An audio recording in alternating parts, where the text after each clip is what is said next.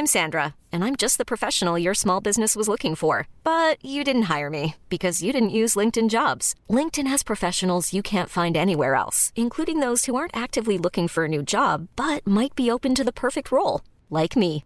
In a given month, over 70% of LinkedIn users don't visit other leading job sites. So if you're not looking on LinkedIn, you'll miss out on great candidates like Sandra. Start hiring professionals like a professional. Post your free job on linkedin.com/achieve today. Merci à vous Jean-Marc, bonjour et bienvenue à tous pour Midi News avec euh, cette information à l'instant. Le ministre de l'Intérieur Gérald Darmanin a donc acté de la dissolution du collectif Les Soulèvements de la Terre. Ça s'est passé en Conseil des ministres. Euh, Gérald Darmanin qui affirme qu'aucune cause ne justifie des violences contre les forces de l'ordre. Il pointe des éléments radicaux et la complaisance des élus de la NUPES. Et justement, pour ces élus, beaucoup de réactions à l'instant. Ils dénoncent de leur côté une dérive autoritaire.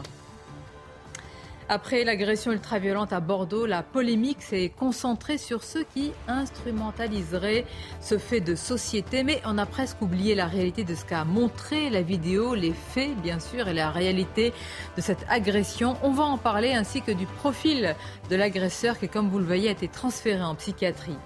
Et puis nous suivons sur CNews cette course contre la montre dans les profondeurs. Imaginez donc ce huis clos terrible dans un tout petit sous-marin, ce submersible, une sorte de tube par 4000 mètres sous les mers pour aller dans la zone du naufrage du Titanic. Il reste de l'oxygène jusqu'à demain 13 heures dans le meilleur des cas. Ils sont 5 dans cet engin dont le français Paul-Henri Narjolet, terrifiant, car même s'il reste de l'espoir avec les bruits entendus, l'angoisse prédomine. Et tout d'abord, le journal. Bonjour à vous, Mickaël Dorian.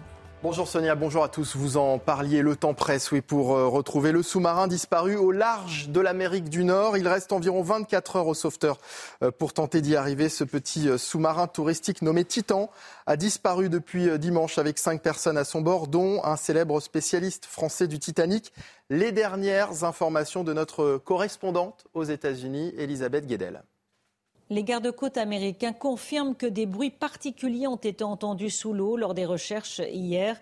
Des coups répétés régulièrement comme des claquements toutes les 30 minutes. On ne sait pas exactement combien de temps euh, ça a duré dans la journée, mais ça a duré au moins 4 heures puisque c'est un avion canadien qui participe aux opérations de recherche qui a d'abord repéré ces claquements réguliers et ça a été confirmé 4 heures plus tard par des balises sonars installées dans la zone de recherche. La régularité de ces claquements fait dire au secours qu'il s'agit de coups donnés par des humains, qu'il ne s'agit pas de bruit au hasard. D'autres bruits ont été entendus, mais encore une fois, les recherches se focalisent sur ces claquements euh, réguliers. C'est la course contre la montre. On sait que les réserves d'oxygène s'amenuisent au fil des heures. L'urgence, c'est bien de repérer ce petit sous-marin, de le remonter à la surface et de libérer les cinq hommes qui se trouvent à bord, dont un Français, un Paul Henri Narjolet, un spécialiste de l'épave du Titanic. Elisabeth Guedel, correspondante CNews à, New York. La dissolution des euh, soulèvements de la Terre prononcée euh, au Conseil des ministres tout à l'heure, une annonce faite par le ministre de l'Intérieur Gérald Darmanin. Le collectif dénonce une décision très politique et lors de son compte-rendu, Olivier Véran, le porte-parole du gouvernement, a justifié justement cette décision. On l'écoute. On peut manifester, on peut revendiquer, on peut appeler à changer la loi. C'est une liberté constitutionnelle, nous la respectons. Mais la meilleure manière de respecter cette liberté constitutionnelle, c'est aussi d'être capable de redéfinir ensemble, en tant que citoyens, et c'est le rôle des pouvoirs publics que de le faire, ce qui relève de ces comportements de militantisme qui ont toute leur place dans la société, et ce qui relève, à contrario, des comportements violents. Cette tentation qui reviendrait à légitimer le recours à la violence pour une idée, pour un combat, cette tentation-là, nous devons la combattre. Dans l'état de droit, dans la société française, le recours à la violence n'est jamais légitime. Près de 450 migrants ont été évacués hier de la place du Palais Royal à, à Paris. Ils manifestaient devant le Conseil d'État pour réclamer des solutions d'hébergement, une opération organisée par plusieurs associations. Des tensions ont éclaté avec les forces de l'ordre. Et puis dans l'actualité également, nouvelle nuit euh, d'orage en France. Plusieurs départements ont été touchés et notamment le Cher où il y a eu d'importants dégâts. Regardez ces images d'arbres à terre ou encore de toitures arrachées. Images tournées dans la commune de Preuilly. 80 à 90% des bâtiments du village ont été impactés. Écoutez le témoignage de ces sinistrés. honnêtement, peut-être en 10-15 minutes de temps, c'est arrivé très vite. On n'a pas eu le temps de, euh, un abat, un vent, mais violent, d'une violence inouïe. On voyait plus rien. C'était tout blanc, une grêle qui s'est abattue, comme on peut le constater. Hein.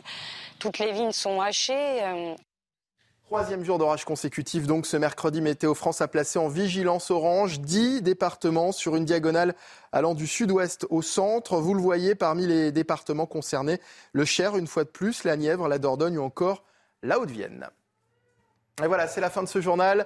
Euh, l'actualité continue, bien sûr. Vous retrouvez tout de suite Sonia Mabrouk et ses invités pour Midi News. Avec autour de la table, et merci à vous, Michael Olivier d'Artigol. Bonjour à vous, merci d'être là. Nous avons également Elisabeth Lévy qui nous accompagne. merci également Kevin Bossuet. Bonjour, Et des nôtres, nous accueillons Jérôme Jiménez, porte-parole EDF Unisapolis. Bonjour, Bonjour à vous, Jérôme Jiménez. Le docteur Jean Dorido est avec nous. Bonjour, docteur, psychologue, auteur aussi de ce podcast, à l'origine de ce podcast Histoire criminelle en Ile-de-France sur la scène euh, de crime. Beaucoup de sujets euh, à vous soumettre. Nous parlerons évidemment de ce huis clos terrible. Je dis fascinant aussi parce que fascinant par le côté évidemment à la fois tragique et prenant de cette course contre la montre dans les profondeurs. Nous en parlerons. Mais tout d'abord, l'actualité politique, c'est cette dissolution qui vient d'être actée par le ministre de l'Intérieur, Gérald Darmanin, en Conseil des ministres. Le ministre avait prévenu aucune cause ne justifie des violences contre les forces de l'ordre. Terminer les soulèvements de la terre. Terminer jusqu'à quand, Elisabeth Lévy euh Moi, je pense, je suis assez contre cette dissolution, comme, contre toutes les autres d'ailleurs. On parlera de l'efficacité, je suppose que là-dessus tout le monde pourra plus ou moins euh, s'accorder que ça ne sert pas à grand-chose, mais je suis contre sur le principe. C'est-à-dire, pour moi, c'est une arme de faible. D'abord, c'est incohérent parce que ce n'est pas une association qui commet des violences, ce sont des individus qu'on ne condamne pas ou pas assez. Donc commençons déjà par là. Si vous voulez, par, euh, dès qu'il y en a un qui jette un caillou sur un policier qui prenne une vraie peine, ça oui. Mais euh, je pense qu'il faut attenter aux libertés le moins possible. D'accord, mais à côté de vous, Jérôme Jiménez. la liberté de tout le monde. Hein, D'accord, Jérôme Jiménez qui voit euh, ses camarades forces de l'ordre, depuis aussi gendarmes, on l'a vu à, Sainte-Soline ou encore sur le chantier Lyon-Turin avec ses projectiles qui volent et ses appels à manifester alors que c'est interdit. Euh, est-ce que vous dites quand même c'est un premier pas? Bah, nous, écoutez, nous, notre position est très claire. Euh, on souscrit pleinement à ce qui a été dit par euh, les mots que vous avez euh, du ministre de l'Intérieur, à savoir que oui, aucune cause ne doit être le, fait d'affrontements et de, de violences aussi brutales que les événements qu'on a connus à Sainte-Soline. Et quand les policiers et gendarmes, je vous rappelle notamment beaucoup de gendarmes, ont ramassé une pluie et que ça a été un déferlement de violence sur eux, euh, j'entends très bien que pour de certaines libertés, euh, le, fait de dissoudre un collectif, cela vous gêne, mais dans une autre ah, société, hein, dans notre société qui est de plus en plus violente, euh, est-ce qu'aujourd'hui on ne doit pas passer par des actes aussi importants? Moi, pour nous, c'est tout à fait logique. Est-ce qu'il y aura moins d'anti. Non mais attendez, on va voir, on va voir. Mais si, mais si, si le ministre de l'Intérieur n'aurait pas fait ça, qu'est-ce qu'on aurait entendu? Regardez la faiblesse, où est l'autorité, où est le, mais l'autorité, le côté régalien C'est de la fausse autorité, vraiment. C'est de la, c'est de la poudre. On va tous vous écouter, Kevin.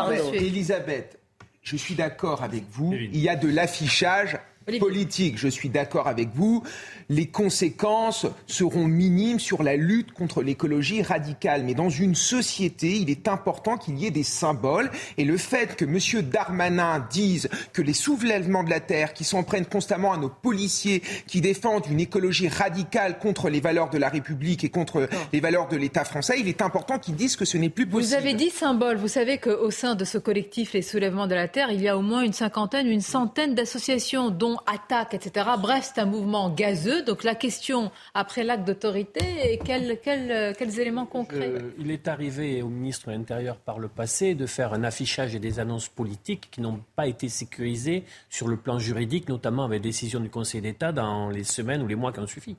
C'est-à-dire que là, il y a une opération de communication euh, politique, euh, mais il s'agit, le soulèvement interne n'est ni une association, ni une ONG, c'est protéiforme selon l'initiative, ça change en termes de participants. Et donc, je pense qu'il euh, y a un vrai risque sur le plan juridique. La seconde chose, c'est que est-ce qu'on aurait euh, euh, voulu dissoudre le mouvement social parce qu'il y avait des violents en début de cortège avec non, mais non, non, mais non, mais non. Mais, qu'est-ce qui s'est passé à Sainte-Soline, Olivier dans, dans ces militants, pas un mouvement social. Dans ces militants qui défendent une certaine idée de l'écologie, c'est une minorité qui, fait des, qui, qui agit de manière violente et inacceptable. La majorité, la majorité n'agit pas de la sorte. Mais de quelle majorité vous parlez? Nous, on a vu ce qui s'est passé à Ceux qui sont dans les, dans les associations que vous avez citées par exemple. Mais, quand ces associations Attaque, appellent... la Confédération paysanne, je, les connais bien. Je, vous assure que c'est pas des violents. Hein. Mais quand ils sont présents dans un lieu où un rassemblement est interdit, c'est pas grave. C'est pas grave. La loi, ça n'existe plus. je suis, je suis pour, pour la réponse police-justice. Que les personnes qui sont des violents et qui s'attaquent notamment aux forces de l'ordre et même à un, un appareil productif ou à une installation soit euh, interpellé et jugé. Olivier Véran, pardonnez-moi, ça va vous intéresser. Qu'a dit le porte-parole du gouvernement Regardez ce qui s'est passé par rapport à Sainte-Soline. On l'a tous vécu, on a commenté ces images. Mhm. Écoutons-le. Quand vous organisez une manifestation interdite, c'était le cas à Sainte-Soline, où vous avez plus d'un millier de personnes, y compris qui viennent de l'étranger, un millier d'étrangers qui viennent de l'Europe de l'Est notamment, munis de barres de fer, de bidons d'essence, de boules de pétanque, et qui cherchent à tuer des policiers et des gendarmes, qui mettent le feu à des véhicules, lorsque vous avez des gens qui, sous couvert de manifestations, viennent en réalité détruire des exploitations agricoles, et lorsque vous avez, semaine après semaine, des manifestations qui, bien qu'interdites pour des raisons de sécurité publique, sont tenues parfois même en présence d'élus qui portent une écharpe tricolore. Ce n'est pas leur rôle, ce n'est pas leur mission. C'est même contraire au mandat qui leur a été donné par les Français. Là, on, on bascule dans quelque chose qui est totalement différent. Là, il a raison. Parfois, on a l'impression quand même dans les têtes, euh, euh, docteur, si je puis dire, on marche à l'envers. On dirait qu'il y a une inversion totale des valeurs et qu'on doit l'accepter. Oui, typiquement, c'est un fait que l'une des premières choses qu'on apprend en psychologie clinique, c'est l'importance du cadre, l'importance de la règle. Et bien sûr, j'entends bien les propos d'Elisabeth Livy sur euh, les individus euh, qui commettent des infractions. Toutefois, euh, la psychologie sociale nous apprend à quel point le groupe social est extrêmement important. Et, même les, mots, on a, on a, le même problème avec les dérives sectaires, si vous voulez. Même les mots ont leur importance. Le fait aujourd'hui qu'une personne ne puisse pas revendiquer l'expression soulèvement de la terre, c'est symboliquement, c'est en, termes d'imaginaire, c'est quelque chose d'important. Le fait de faire l'apologie de la violence, c'est interdit. Oui, mais il y a une autre chose qui est importante. qui fait l'apologie de la violence Je peux vous répondre. Euh, encore une fois, je suis pour des. Moi, je, moi, contrairement à Olivier, je n'ai aucune sympathie pour ces gens. Je pense que c'est des ozos qui racontent à peu près n'importe quoi et toute la panoplie de l'extrême gauchiste sur leur site, c'est assez rigolo, franchement. Donc, je défends leur liberté. Vraiment, ça me fait mal, si vous voulez. mais mais je crois que la République et la démocratie sont par définition les régimes qui admettent et savent combattre leurs propres contradictions, leurs propres contestations. Mais vous, vous n'êtes pas que la pluie de projectiles, mais c'est comme hein, si vous confortablement ici. C'est comme si vous Encore une fois, si c'était susceptible d'arrêter les choses, je serais pour, mais je n'y crois pas un instant. C'est comme si vous commenciez par l'arme nucléaire avant d'avoir simplement pris votre calache. Si je ne sais pas si les gens les actes. Jérôme Jiménez. On a des centaines de personnes, des centaines. de minorités, je veux bien vendre. Mais là, on parle de centaines de personnes. Vous vous rappelez de ces images qui ont été scandaleuses? Des centaines de personnes qui s'en sont prises aux forces de l'ordre. On nous parle constamment qu'on est dans une société de plus en plus violente et qu'il faut rétablir l'autorité de l'État. Eh ben moi, je pense que ça passe par des décisions et par, par des faits. C'est ce qu'on va faire. On va eh ben, Si ça va mieux dans un mois, je vous rendrai justice. Eh bien, écoutez, c'est pas dans un mois. On va se retrouver dans quelques minutes pour les soulèvements de la Terre. Mais je voudrais qu'on évoque quand même cette course contre la montre. Imaginez donc un instant 6 mètres 50 de longueur et moins de 3 mètres de diamètre. Une réserve d'oxygène de 96 heures. Il se déplace à environ 3 nœuds grâce à 3 propulseurs. Ce submersible Titan est-il dangereux? C'est la polémique qui est en train de, monter, c'est-à-dire était-il suffisamment fiable, solide pour euh, finalement aller à ces profondeurs? On parle de 4000 mètres hein, pour aller explorer ou continuer de voir euh, l'épave du Titanic. En tous les cas, la polémique monte, d'autant qu'un ancien salarié de l'Ocean Gate, qui est à l'origine de cet engin, a été licencié il y a quelque temps après avoir dénoncé la dangerosité de ce petit sous-marin. Le Gate aujourd'hui se défend et parle de plus de 50 plongées de tests finalement qui ont été réalisées. Nous sommes en direct et je l'en remercie avec Michel Lourd, qui est ancien directeur du département des recherches archéologiques, subaquatiques et sous-marines à Marseille. Euh, Michel Lourd est également aussi un ami de Monsieur Narjolet. Je rappelle que dans ce petit équipage, parmi ces cinq hommes, il y a ce Français dont nous parlons. Et je voudrais quand même commencer par cela, Michel Lourd, parce que c'est important de dire que, que Paul-Henri Narjolet a dédié sa vie à la recherche sous-marine, qu'il a été pilote de sous-marin. C'est un familier véritablement des fouilles sous-marines. J'allais dire, s'il y a une personne qui sait se comporter, euh, même si on ne peut pas maîtriser avec euh, ce niveau d'angoisse qui doit se passer dans ce huis clos, mais qui sait se comporter dans ces situations peut-être extrêmes, euh, c'est bien lui, même s'il est monté avec beaucoup de doutes, c'est quand même quelqu'un qui, j'allais dire, il n'est pas tête en l'air, hein, comme parfois on peut l'entendre ces dernières heures.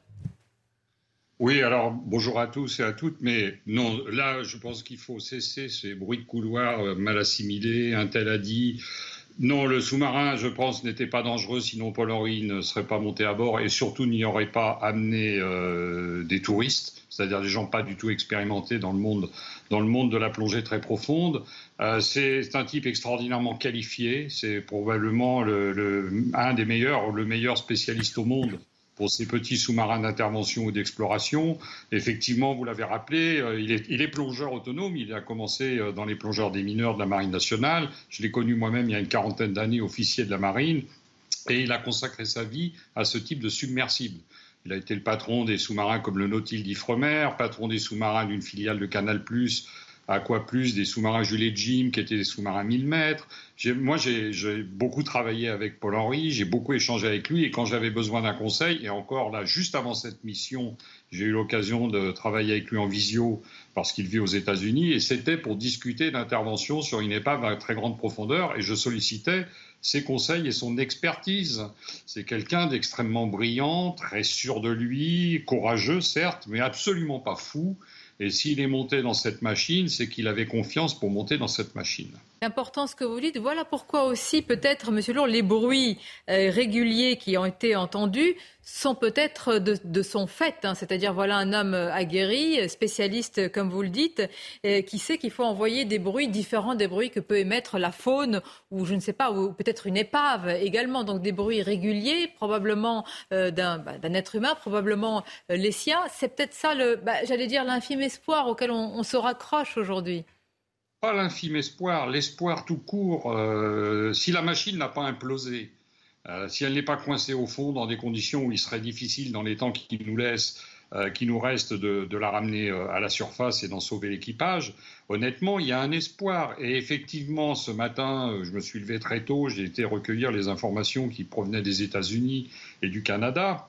Le fait qu'on ait recueilli un son et un son régulier, c'est-à-dire euh, pas un son lié à de la faune euh, ou à des craquements d'une épave, parce que le Titanic n'est pas n'est guère loin, mais euh, un bruit régulier, rythmé toutes les 30 minutes, ça, j'ai considéré que c'était une information qui était importante, parce que Paul Henry est exactement le type de, de, personnage qui est capable de, prendre, de calmer d'abord les gens qui l'entourent, parce que le calme est extrêmement important. C'est plus facile à dire à terre, vous me le direz, qu'à l'intérieur de cette boîte en pleine eau, mais d'être capable de les calmer par son assurance par la confiance qu'il inspire, par son expérience, puis de dire on va s'organiser.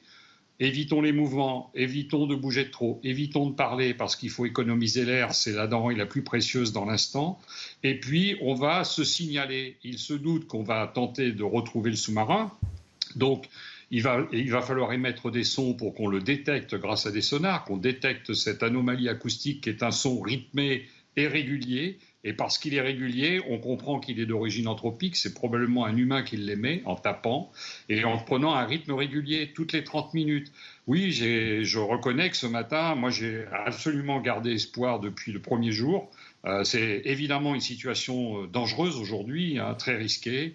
Euh, le temps nous est compté et en même temps, on a la chance d'avoir à bord, la chance si j'ose dire pour nous tous, mais on a la chance d'avoir à bord quelqu'un d'aussi expérimenté que Paul-Henri Nargelet. Comme un ami récemment, je disais, si je devais être pris dans une boîte comme ça un jour, je voudrais que ça soit avec Paul-Henri, hmm. parce que c'est le type en qui j'aurais suffisamment confiance. Avec une question, et qui, oui. Monsieur Lourd, avec une question quand même, vous avez raison, euh, l'espoir étant qu'il y a de l'espoir, euh, il y a de la vie, mais est-ce qu'on connaît la profondeur de ce signal? Toute la question est là, puisque vous avez bien dit que c'est une course contre la montre, c'est-à-dire qu'il faudra ensuite identifier le lieu de ce signal, organiser le sauvetage, ce sont des opérations très longues.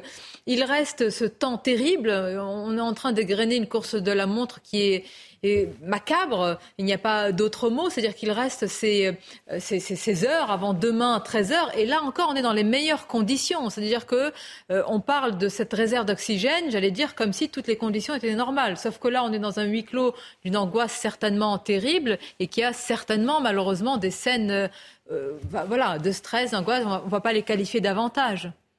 Non, d'autant que ça ne sert à rien de les imaginer. Il y a effectivement à bord des touristes, donc des passagers qui sont beaucoup moins expérimentés au domaine de la mer et de, et de cette euh, claustration à grande profondeur. Mais en même temps, je vous dis, il y a des gens qui sont expérimentés et ça, le calme de l'un permet parfois de ramener le calme chez l'autre. Et euh, effectivement, le temps est compté et pour l'instant, dans les informations qui nous sont parvenues, personne ne dit d'où venait le signal. Il n'a pas été géolocalisé pour dire si c'est un signal qui venait du grand fond ou si c'est un signal de surface, parce que légitimement, on pouvait s'attendre à ce que le sous-marin ils ont généralement, tous ces sous-marins, les robots, une flottabilité légèrement positive, de telle sorte qu'en cas de blackout absolu, plus d'énergie, plus de communication, plus de moyens, pas de motorisation, qu'ils remontent tout doucement à la surface. Alors il y a une autre information qui n'a pas été confirmée, c'est qu'un pilote, euh, un pilote euh, canadien aurait observé une tache blanche à la surface de l'océan qui pourrait être le sous-marin. Là, on serait presque dans une logique. Le sous-marin remonte tout doucement de la profondeur d'immersion où il était au moment du crash. Il remonte tout doucement, il se trouve à la surface, puis on émet des sons de façon à ce que les capteurs immergés puissent entendre ce mouvement qui est celui d'un humain qui tape et qui tape régulièrement. Mais vous n'allez pas taper de manière répétée et frénétiquement toute la journée. Ça, c'est de la consommation d'air inutile.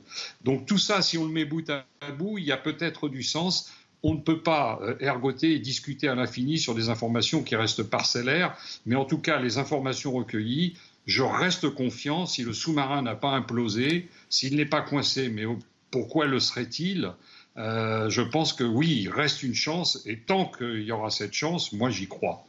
Et vous avez entièrement raison. On va euh, conclure avec vous sur cette note euh, d'espoir. Merci. Et aussi de rappeler, hein, quand même, euh, j'allais dire, les, tenants et aboutissants de ce voyage. Pourquoi ce professionnel de la mer et des fonds sous-marins a voulu faire ça? C'est pas du tout un projet tête en l'air et tout cela a été bien réfléchi. Merci, Monsieur Lourd, et on espère évidemment retrouver cet équipage, dont votre ami.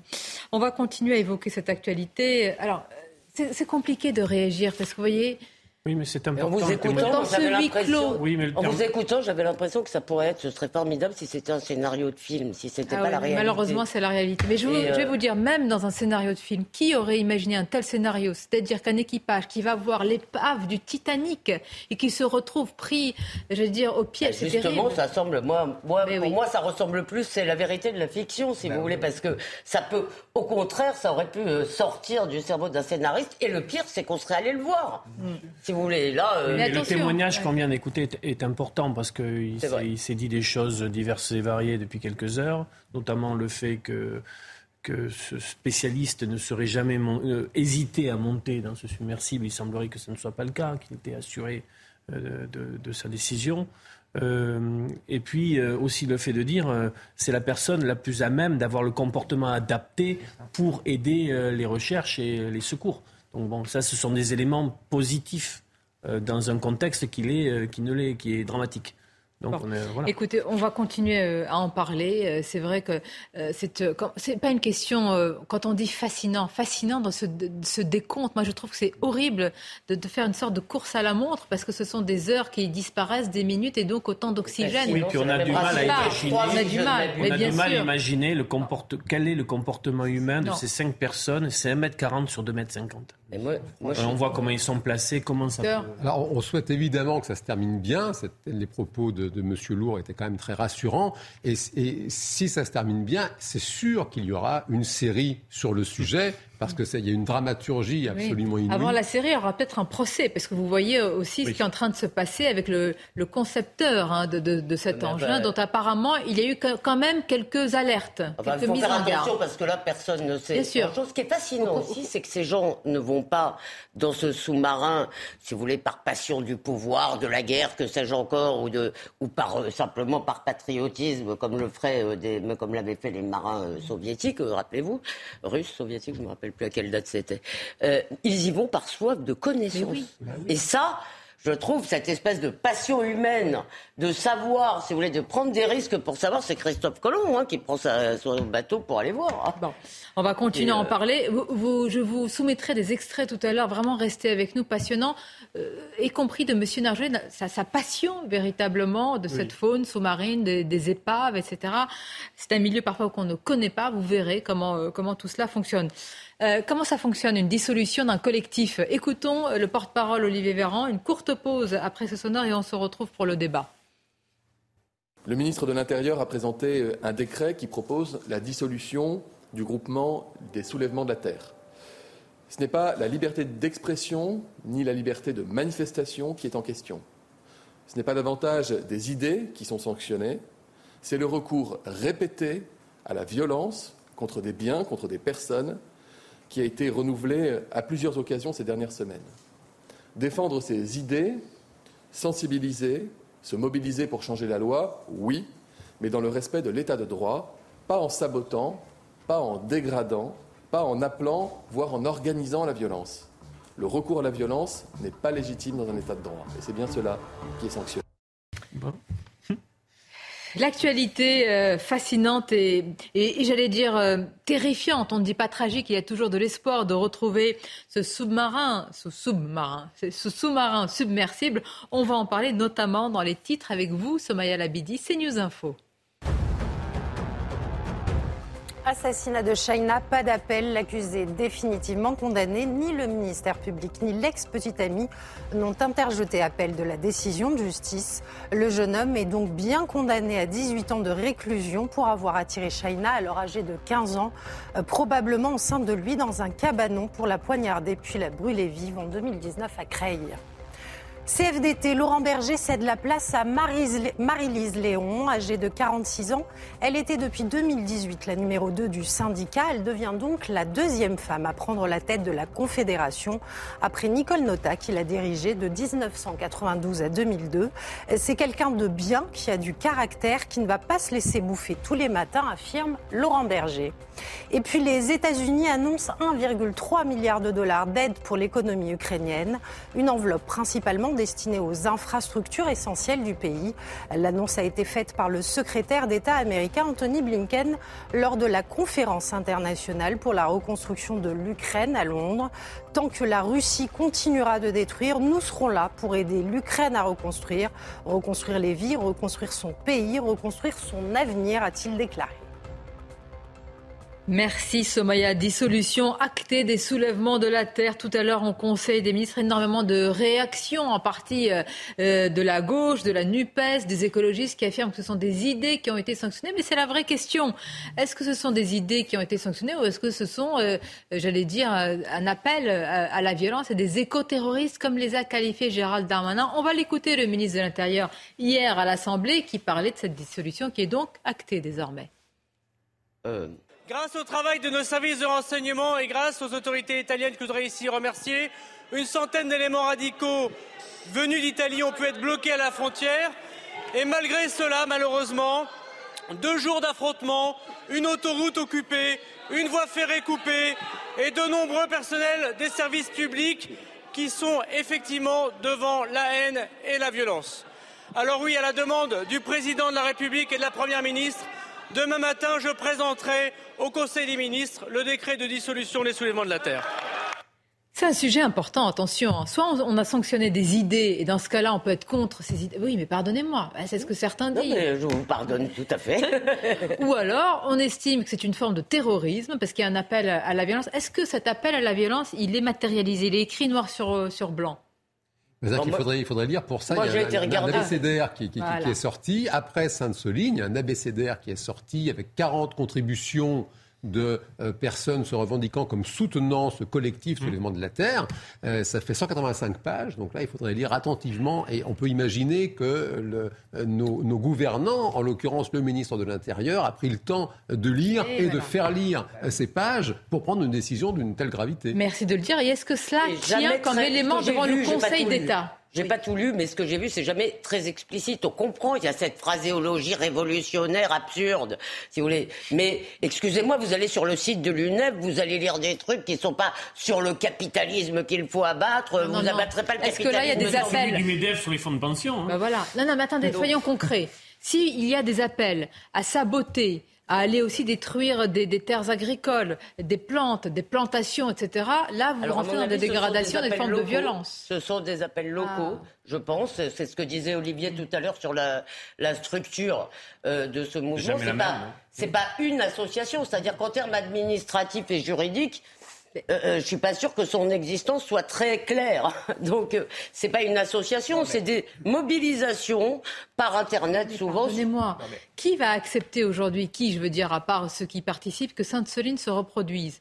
Que ce qui s'est passé sur le chantier Lyon-Turin, avec une douzaine de gendarmes Vous blessés, se reproduise Qu'est-ce qu'on reprocherait à M.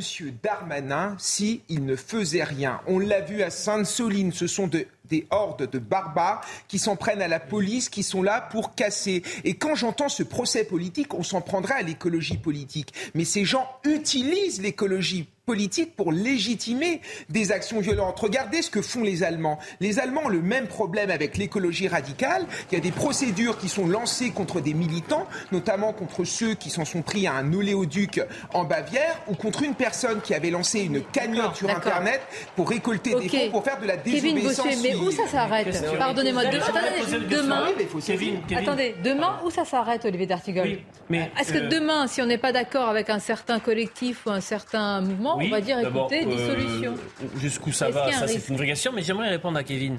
Bien évidemment, les personnes qui incendient des euh, cartes de police, qui se comportent comme ils sont comportés euh, à Sainte-Soline, doivent être appréhendées et jugées très sévèrement. Mais est-ce que tu ne crois pas que ça peut être aussi une aggravation de la crise politique, la crise d'autorité, si l'annonce politique faite aujourd'hui est retoquée après sur le plan juridique, comme on a connu sur d'autres affaires? Est-ce que ça participe pas? Ça, c'est le risque de la c'est le politique. de la Oui, Pour moi, si on n'a pas un gouvernement d'amateurs, il faut véritablement que tout soit sécurisé. Et on sait très bien. Vous avez vu que ça a traîné. Et on sait- vous, savez aussi qu'il y a- étudié. vous savez aussi qu'il y a un débat sérieux au sein même de l'exécutif, qu'Elisabeth Borne redoutait, cette, ne souhaitait pas cette décision pour les raisons que j'expliquais. Mais mais vous verrez, il fait plus vous verrez le Conseil d'État. Olivier, Je ne dis pas qu'il faut plus rien Faire faire. de la politique, c'est prendre des risques, Olivier. On ne peut faut pas laisser ce genre de gens s'en prendre à Mais en fait, je pense que, je pense que ça n'aura, aucun effet. Un peu de calme.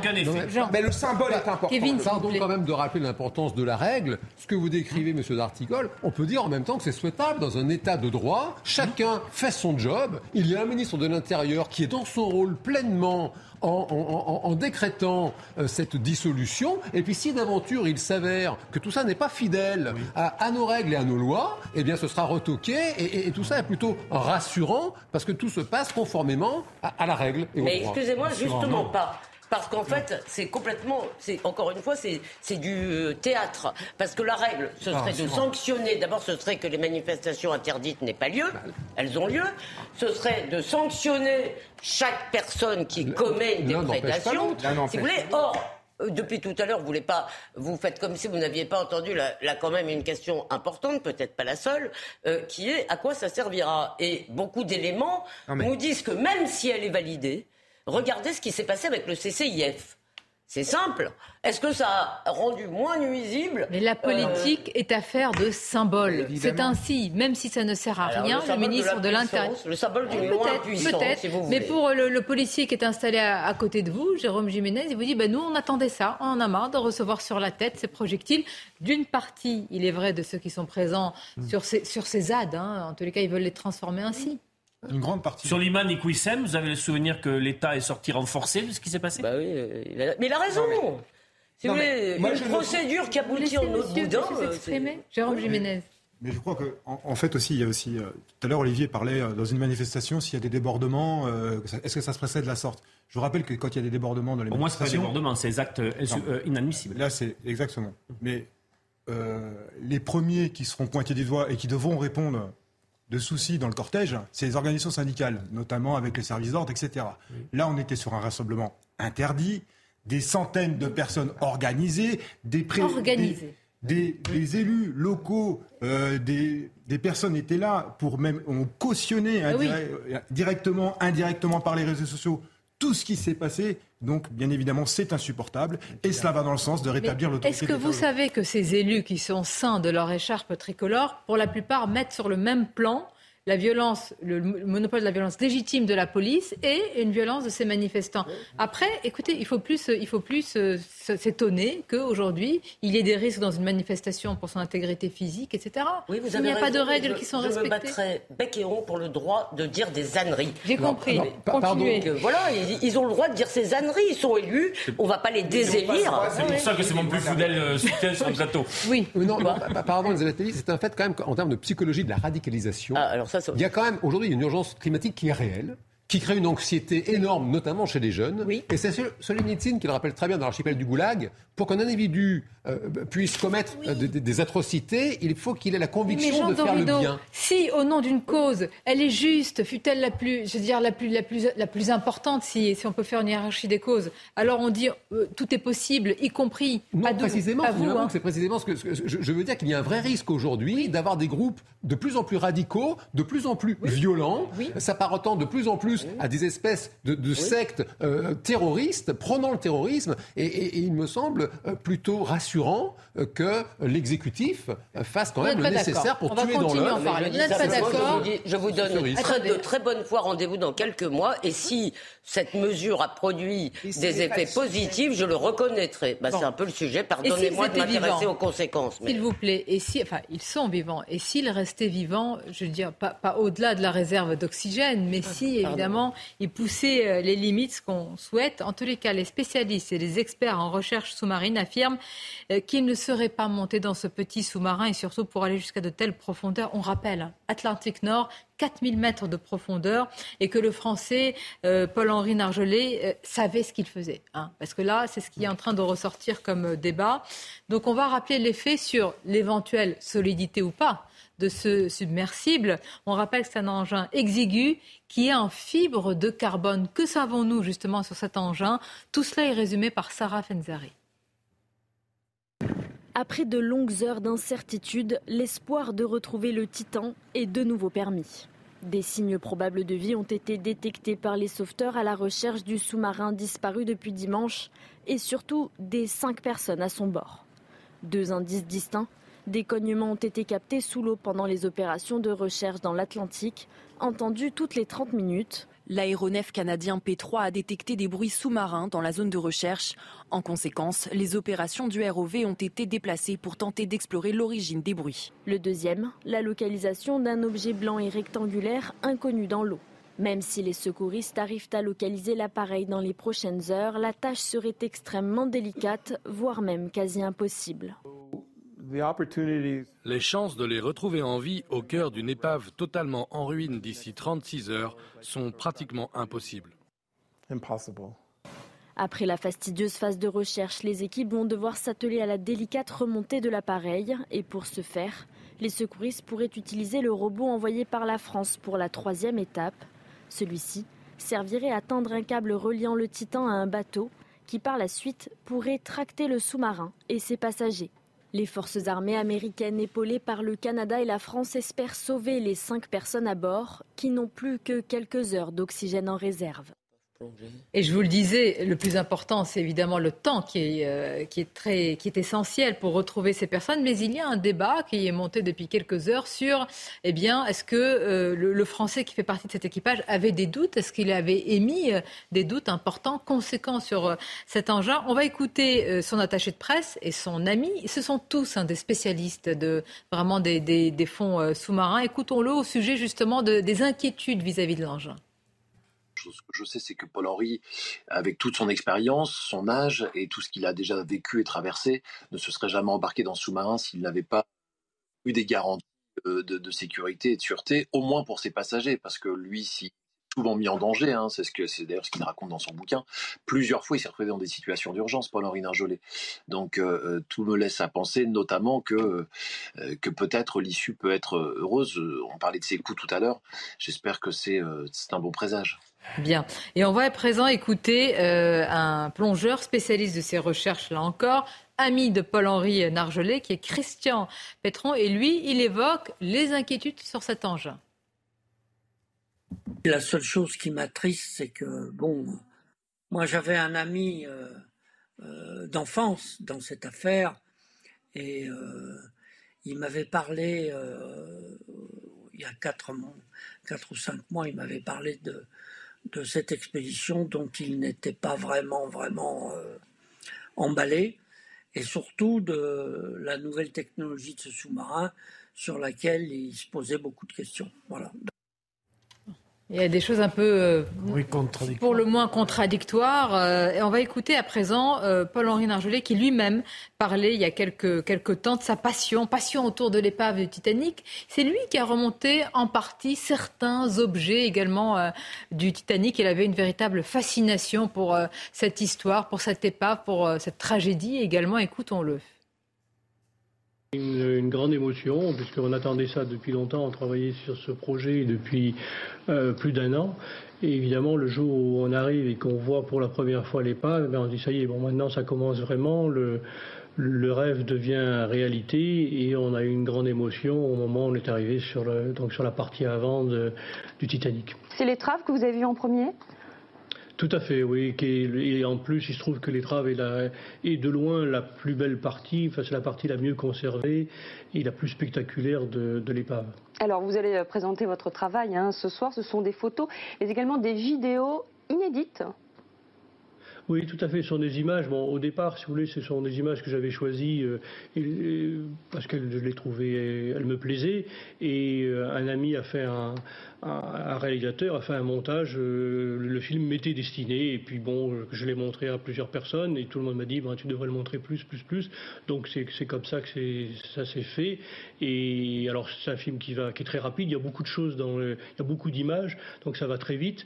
Mais ça a beaucoup de, pour moi, beaucoup de valeur parce que c'est des images qui me plaisaient et en plus sont des images rares dont beaucoup n'ont jamais été vues, je dis quasiment par personne parce que même les équipes du Nautil, euh, les qui travaillent, avec qui on travaillé, il y en a beaucoup qui les avaient même jamais vues. Et s'il fallait, fallait choisir une image parmi ces images rares, laquelle euh, choisiriez-vous? Oh, la, pour moi, la plus belle image, c'est vraiment l'image de, l'avant, de la plage avant, où on voit les, chaînes des ancres, on voit les, les, treuils qui sont encore brillants, on peut lire, et on le verra ce soir dans les images, on peut lire l'endroit où il est fabriqué, c'est vraiment très représentatif de l'épave, et, ça reste spectaculaire. Moi, chaque fois que j'ai des images, je suis toujours émerveillé en les regardant. Alors pourquoi, à votre avis, le naufrage du Titanic passionne toujours autant les gens? Certes, il y a eu le film de James Cameron qui a fait pour beaucoup, qui a connu un succès mondial, mais encore aujourd'hui, et même avant la sortie du film, les gens sont passionnés par cette histoire. Oh, si vous voulez, il y, a le nom du bateau, déjà le fait qu'il s'appelle le Titanic, euh, titanesque, c'était un bateau immense, c'était son premier voyage, il y avait beaucoup de gens célèbres à bord, euh, il y avait, il y a tout un tas d'histoires assez extraordinaires de, survivants, de passagers qui ont malheureusement disparu à ce moment-là. Donc le, Titanic est une épave qui rassemble beaucoup d'éléments différents, qui, passionnent les gens. Euh, d'ailleurs, c'est une passion pour l'histoire maritime, pour l'histoire humaine, pour le problème juridique que pose l'épave. et, les fouilles continuent encore sur le Titanic alors, bon, elles, se sont ralenties et arrêtées depuis 2004 actuellement, mais il est toujours envisagé d'y retourner parce qu'on a toujours des choses à y faire et euh, j'espère qu'on y retournera avant le centenaire, c'est-à-dire avant 2012. Voilà, c'était il y a quelques années. Cet homme, avec quatre autres individus, est aujourd'hui coincé dans cet engin, avec des recherches évidemment qui se poursuivent et qui se poursuivront jusqu'au moment où malheureusement il n'y aura plus cette réserve d'oxygène disponible. On va écouter l'amiral américain. Il s'agit de John W. Moger qui coordonne les recherches côté eh bien, US. Euh, il explique le temps restant à cet équipage et surtout la nature des recherches déployées pour identifier déjà l'engin. Uh, Le navire a été conçu pour 96 heures d'autonomie en cas d'urgence à bord. Et nous utilisons donc ce temps en faisant le meilleur usage possible de chaque instant pour localiser le navire. Je vois que vous regardez tous comme euh, c'est incroyable, hein, comme c'est saisissant, comme euh, ça renvoie à énormément de choses. On se demande tous, évidemment, d'abord, un, on ne serait jamais monté déjà, mais on se demande tous comment, comment l'être humain peut réagir dans de telles conditions extrêmes. Vous, vous imaginez la promiscuité? C'est même plus une promiscuité là. C'est, Ils sont assis les uns à côté des autres.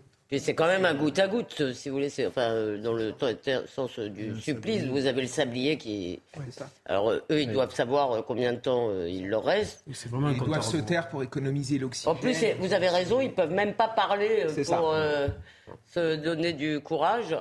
Donc, Mais un vrai débat est en cours aussi pour savoir si de telles expéditions, quelle que soit la sûreté de l'engin, sont encore possibles à de telles profondeurs Est-ce que des, êtres humains peuvent aller à, de telles profondeurs avec un engin? C'est le débat qui est en cours, notamment aux États-Unis. Je le voyais, je l'ai écouté hier sur la chaîne CNN. Docteur, on disait c'est pas possible. un sous-marin militaire, ça va combien Non, mais là, on est dans d'autres structures. Euh, mais là, nous parlons d'engins quand même qui ah, sont. Euh, là, le souci, c'est euh, parce qu'il y a des personnes dont c'est le métier. On se souvient des, sous-mariniers russes qui, sont, ah, qui, sont morts voilà, dans le cours. C'était absolument affreux. Là, ça pose vraiment la question du, de cette nouvelle forme de tourisme. On a le cas avec l'espace. Là, c'est typiquement le cas. Eh c'est un voyage touristiques, ce ne sont pas des professionnels, des personnes qui sont entraînées, qui sont aguerries et qui sont lucides sur le risque encouru. On est dans vraiment un voyage touristique, 250 000 dollars la place.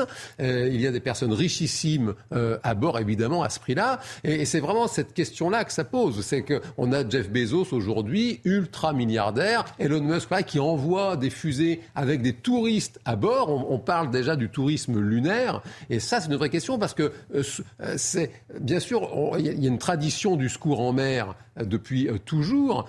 toutefois, là, c'est vrai que c'est un souci quand on a affaire à des touristes, ce ne sont pas des professionnels.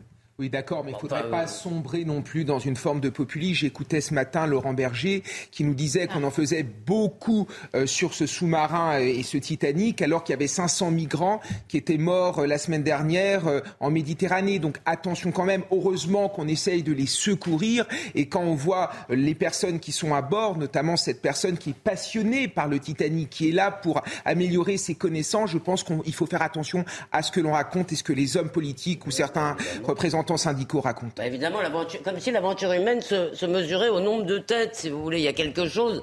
Évidemment qu'on est. Quand, je dis fasciné, fasciné et effrayé, je crois que c'est la même euh, racine, en fait. Euh, il y, a une dimension de peur dans la fascination. Et bien sûr, et on, attend tous, en fait, regardez, depuis tout à l'heure, on en a parlé pendant la pub, on est complètement, et je pense que beaucoup de gens sont comme nous, en réalité, dans le monde entier. Euh, Exactement, et c'est suivi évidemment de partout. Euh, ça rappelle aussi que la mer est un univers hostile. Mais, mais la mer, mais euh, l'espace, imaginez que cela arrive dans l'espace, imaginez qu'il faille organiser une expédition avec le temps imparti pour cela, pour aller sur la Lune. Je crois que c'est peut-être plus facile d'aller sur la Lune aujourd'hui que d'aller à de telles profondeurs, oui, 4000 mètres à côté du, de, l'épave du Titanic. On va continuer à en parler. Vous écouterez d'autres euh, réactions parce que ce qui monte aussi, c'est est-ce que, est-ce que, eh bien, euh, le, cet individu, ce passionné, euh, connaissait véritablement les risques? Est-ce qu'il savait véritablement les limites de cet engin? On va continuer à en parler, puis nous allons revenir évidemment après l'agression ultra-violente à Bordeaux sur un autre débat. Alors là, c'est assez incroyable on s'est focalisé sur euh, l'instrumentalisation, la supposée instrumentalisation, oubliant presque, Jérôme Juvenez, les faits. Oublions les faits et, euh, les victimes. on en parlera aussi. les victimes. Et les victimes, bien sûr. Les victimes, bah, restez avec nous, on va en parler. À tout de suite, on vous retrouve.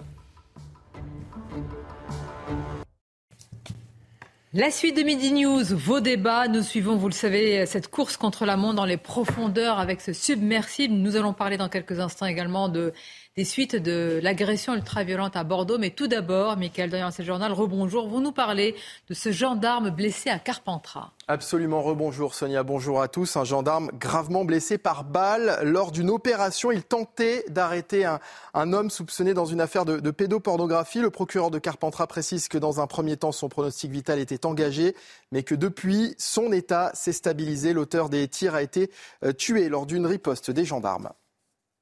La dissolution des soulèvements de la terre prononcée aujourd'hui en Conseil des ministres, une annonce faite euh, ce matin par le ministre de l'Intérieur Gérald Darmanin. Le collectif dénonce une décision très politique, une décision que le porte-parole du gouvernement a clarifié les précisions devant le palais de l'Élysée avec Thomas Bonnet.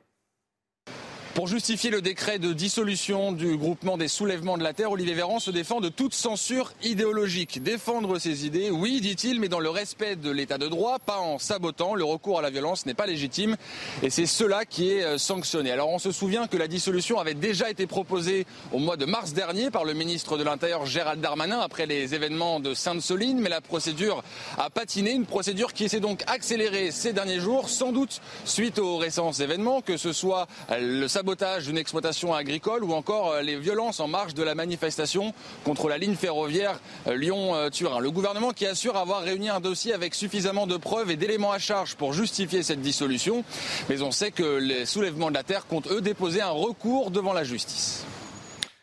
Thomas Bonnet devant le palais de l'Elysée. Les images sont signées Jean-Laurent Constantini pour CNews. Retour à présent sur l'évacuation de près de 450 migrants hier de la place du Palais Royal à, Paris. Des migrants qui, plus tôt dans la journée, avaient quitté l'école désaffectée qu'ils occupaient, rue Erlanger, dans le 16e arrondissement, pour rejoindre le Conseil d'État. Les détails, rue Erlanger, justement, avec Augustin Donadieu. La rue Erlanger dans le 16e arrondissement de Paris a retrouvé son calme. Plus de 650 migrants occupaient illégalement l'établissement scolaire désaffecté juste derrière moi. Ils espéraient une prise en charge par euh, l'État. Hier soir, 450 migrants se sont déplacés euh, devant le Conseil d'État pour euh, demander une mise à l'abri d'urgence par l'État, mais également un dialogue immédiat avec les autorités après que leur statut de mineur isolé se soit vu refusé par l'aide sociale à l'enfance. Ici, dans le 16e arrondissement, les avis des habitants eh sont mitigés. Il y a ceux qui sont soulagés de voir ces migrants euh, quitter euh, le quartier, puisque certains troublaient euh, la tranquillité de ce quartier. Et il y a d'autres habitants qui regrettent qu'aucune solution viable ne soit trouvée et que finalement le problème ne fait que se déplacer. Deux jeunes euh, radicalisés soupçonnés de projeter des actions violentes ont été euh, mis en examen à Paris. Ils sont euh, soupçonnés d'association de malfaiteurs en relation avec une entreprise terroriste criminelle. Ils ont été placés en détention provisoire. Les précisions d'Augustin Donadieu. Il y a des choses surprenantes dans le profil euh, de ces deux jeunes terroristes présumés. Alors, ils sont français, ce n'est hélas pas une nouveauté hein, dans les euh, profils des terroristes, euh, mais ils sont surtout très jeunes. L'un est un adolescent âgé de 17 ans, l'autre a seulement 21 ans. Et autre point intéressant encore, eh bien, c'est leur situation sociale, puisque l'un d'eux est étudiant en droit à Paris, décrit comme un élève brillant. L'autre est un lycéen à Valoris, une ville moyenne des Alpes-Maritimes. Ce ne sont donc pas des personnes en dérive totale qui seraient euh, dénuées euh, d'éducation. En revanche, on peut dire qu'ils ont le profil typique hein, du loup solitaire, hein, puisqu'ils n'avaient aucune relation ni avec Daesh, ni avec la zone irako-syrienne. Ils se seraient en quelque sorte auto-radicalisés tout seuls via les réseaux sociaux en connexion avec d'autres jeunes gens d'Europe, dont certains ont d'ailleurs été interpellés. Et il s'agissait donc bien d'Amory Bucco hein, du service police-justice de CNews. Enfin, Pharrell Williams a illuminé le Pont Neuf hier soir à, Paris. 1750 invités, dont Rihanna, Beyoncé ou encore Jay-Z étaient présents pour assister à son premier défilé événement en tant que créateur pour Louis Vuitton au premier jour de la Fashion Week. Vous le voyez sur ces images, Pharrell Williams et son costume camouflage. Évidemment, tout est une question de goût. Nous laisserons donc les téléspectateurs seuls juges sur cette question. Je n'avais pas d'avis sur la question, donc ça facilite les choses. Merci à vous pour la suite de Midi News. Nous sommes toujours avec Olivier D'Artigol, avec le docteur Jean Dorido, avec Jérôme Jiménez, Elisabeth Lévy, avec Kevin Bossuet. Et bien sûr, nous allons revenir sur les suites de l'agression ultra-violente à, à Bordeaux. On, répète à chaque fois que, évidemment, nos pensées, et là, fort heureusement, euh, pour euh, la grand-mère, il n'y a pas de pronostic vital qui est engagé. Pour la petite fille, ce sont des blessures, des échymoses. Il y a évidemment le choc psychologique qui est essentiel. Donc, les pensées d'abord aux victimes et à leurs familles. Et il est vrai que après cette agression ultra-violente, la polémique s'est assez rapidement concentrée sur ceux qui instrumentalisent qui sont allés trop vite parfois, euh, qui ont surréagi à ce qui s'est passé, mais euh, en même temps, on a presque oublié les faits, la réalité d'une agression qui a été captée, sanctuarisée par les images de la vidéo. Revenons sur les faits avec Sandra Chiombo. La violente agression d'une septuagénaire et de sa petite fille ce lundi à Bordeaux plane encore dans l'esprit des habitants. Choqués, ils dénoncent une insécurité ambiante dans la ville. Les amis, plutôt euh, par le passé, pouvaient sortir euh, en ville sans, sans, sans avoir peur. Et c'est vrai qu'aujourd'hui, il y a quand même deux, trois interrogations qui se posent. Vers euh, la gare Saint-Jean, etc., euh, parfois il y a des moments où on ne se sent pas forcément en sécurité et il y a moins de. Enfin, la police est moins présente euh, ces derniers temps sur Bordeaux. Ce commerçant du quartier des Chartrons en a fait les frais. Il a été cambriolé en octobre 2022, avant l'ouverture de sa boutique. Ben voilà ce qui a été fait. Cambriolage. On ne veut pas se faire recambrioler une autre fois. On a dû faire appel à des spécialistes de la sécurité qui nous ont conseillé de d'obturer les battants, finalement.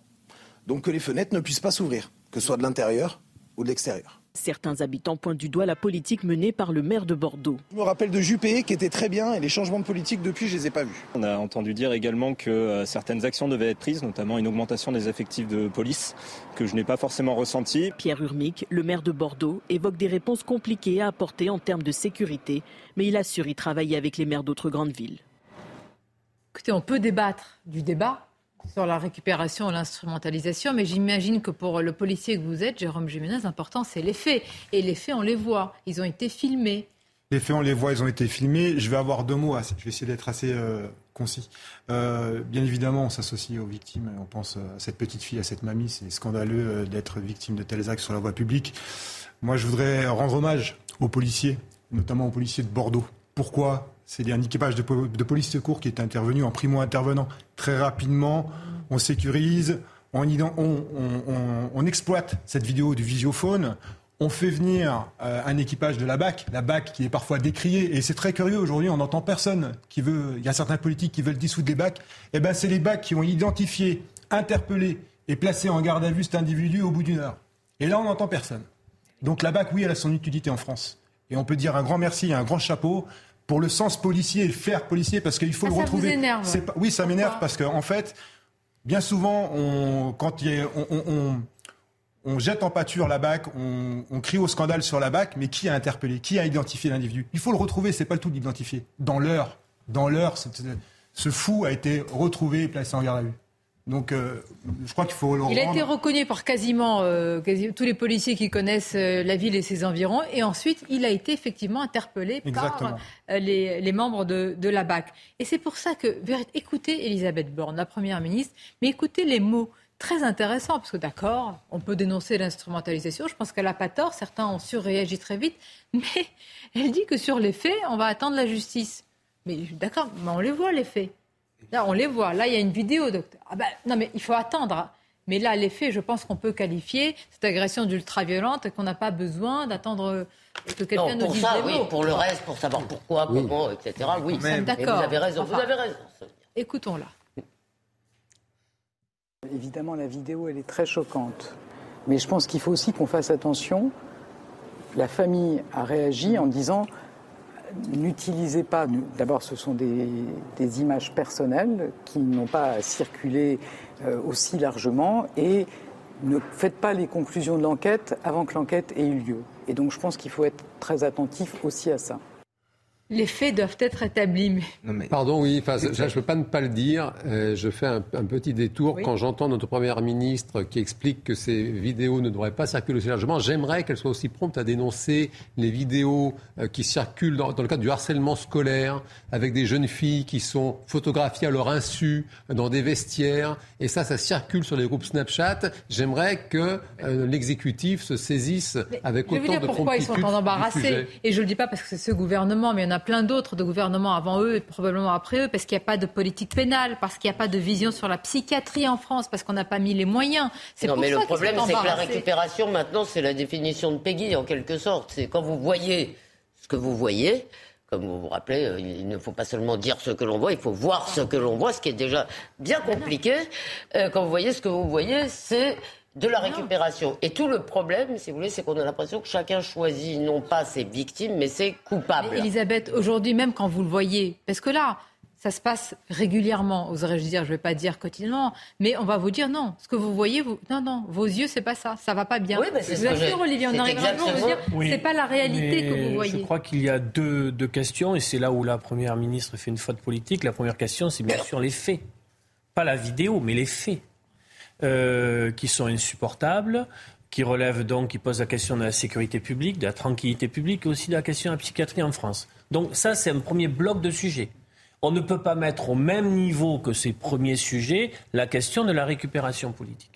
Sur ce second sujet, est-ce que des responsables politiques tweetent trop vite, racontent dans leurs tweets des bêtises et des choses euh, qui ne sont pas en lien à cette affaire-là oui. oui. On peut dire les deux choses, mais pas les mettre au même niveau. Mais vous avez remarqué que ça devient le sujet principal. Une fois qu'on a Je condamné... Ça m'a pas échappé. Euh, mais alors et pourquoi Pourquoi est-ce qu'on voudrait cacher une réalité euh, bah, qui est visible d'abord pour les citoyens, surtout une double peine? Souvent, alors là, on est dans un quartier qui était préservé, mais souvent, ceux qui sont les victimes de ces violences sont, les classes moyennes, populaires, double peine.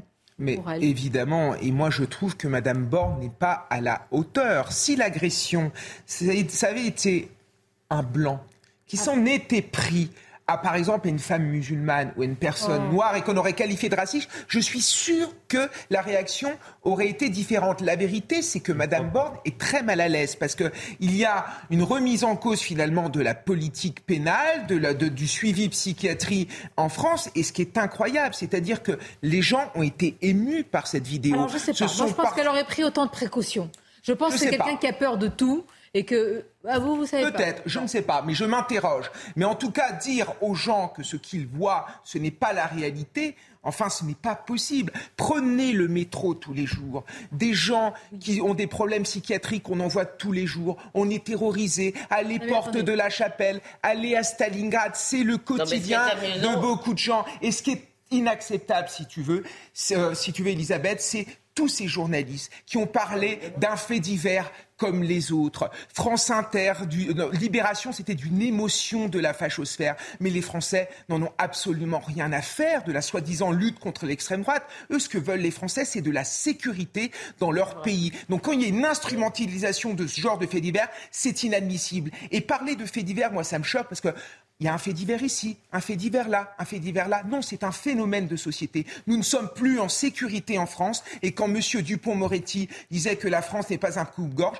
je suis désolé, la France est un coup, un coup de gorge. L'affaire Lola, ce qui s'est passé à Annecy, ici. Mais il faut dire la réalité parce que les gens en ont marre qu'on refuse de dire ce qu'ils voient. Ils ont l'impression qu'on les prend pour des fous. Je vais rappeler juste qu'il y a ce qui s'est passé à, Bordeaux. Il y a eu tragiquement une infirmière qui a été poignardée il n'y a pas si longtemps euh, à Reims. Il y a un individu qui a attaqué des enfants à, Annecy. Donc on est dans une forme de continuum. Je ne dis pas que c'est la même chose. Je dis qu'il y a quand même des faits de société aujourd'hui Il y a un climat et après, il y a, enfin, un climat, il y a une série de faits et le fait que ce soit une série fait qu'on peut euh, tirer des lignes entre ces points et euh, qu'il y a effectivement euh, un phénomène global. Après, sur l'interprétation qu'on peut en avoir, sur quelles sont les causes, en l'occurrence, la psychiatrie, ce que vous voulez, la non-intégration de beaucoup de descendants d'immigrés dans beaucoup de cas, je sais qu'il était parfaitement français, mais ce qui me frappe, c'est que, par exemple, cette même gauche qui nous donne des leçons de non-récupération, quand il y a eu dix gugus habillés en chevaliers teutoniques qui ont manifesté je ne sais pas où, c'était la peste brune. Quand il y a eu, ils étaient peut-être 50. Mais alors vraiment, la République a tremblé. Hein. Euh, Fallait les voir. Euh, non mais pardon, Olivier, je vais quand même. Quand il y a eu euh, l'affaire à Montpellier pendant la Coupe du Monde, ils nous ont expliqué que c'était la peste brune, que c'était l'ultra. Et là, il n'y a pas de récupération. Si vous voulez, non. Donc, il faut arrêter de se laisser intimider. Je pense que ceux qui nous regardent s'en fichent qu'il y ait récupération ou pas, qui, qui, qui condamnent les extrêmes, si je puis dire. Mais là, on dirait que parler d'insécurité, c'est être raciste et vous êtes immédiatement extrêmement C'est ce qu'a semblé dire hier le maire de Bordeaux. C'est-à-dire, vous parlez d'un sujet qui touche véritablement au quotidien des gens. Et vous êtes tout de suite qualifié de ce qu'il y a de plus réactionnaire, de plus conservateur, de plus. Euh, Mais Sonia, c'est ce que vient de décrire euh, euh, Kevin. Qu'est-ce qu'on nous a dit depuis des années? Qu'il ne fallait surtout pas parler des problèmes engendrés par l'immigration parce que c'était raciste. Bien sûr donc on ne parle pas de Bordeaux Non, je ne parle pas de Bordeaux, je parle du déni, mon cher. Donc c'est pas la peine d'essayer de me chercher sur un truc aussi bête. Je regrette, que, certains, après l'affaire de Bordeaux, aient dit qu'il faut que les UQTF, soient appliqués. Quand bien même doivent-elles être appliqués. Vous avez raison, j'ai jamais dit ça. Euh, c'est surréaction, c'est instrumentalisé. Mais s'il vous plaît, par exemple, moi ce qui m'intéresse, le débat en psychiatrie, de sur la psychiatrie en France. On va le mener.